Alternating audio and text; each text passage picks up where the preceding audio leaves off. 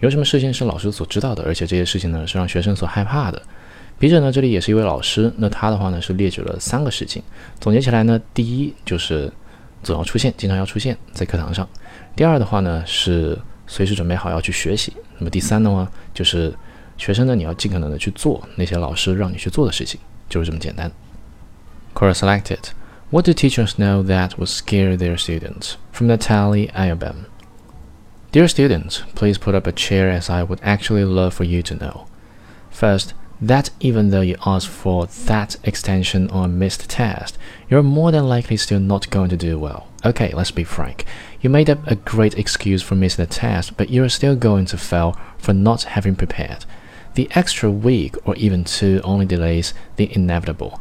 And now you're even more behind because the class still progressed after the test date. Second, even though you never miss class and are soothed to believe, I attended class therefore, I'll be okay, is incredibly misleading.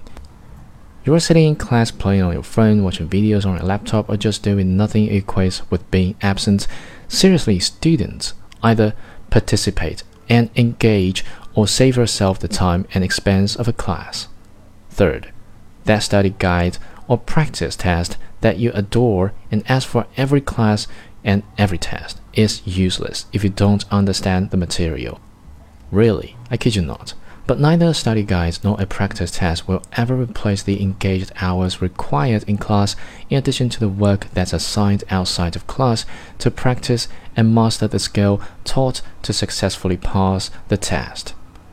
Oh, there's more. Like, really, we can tell even without seeing you cheat during the exam when we graded that you actually cheated. It's not rocket science. Suffice it to say, students, please first, show up always.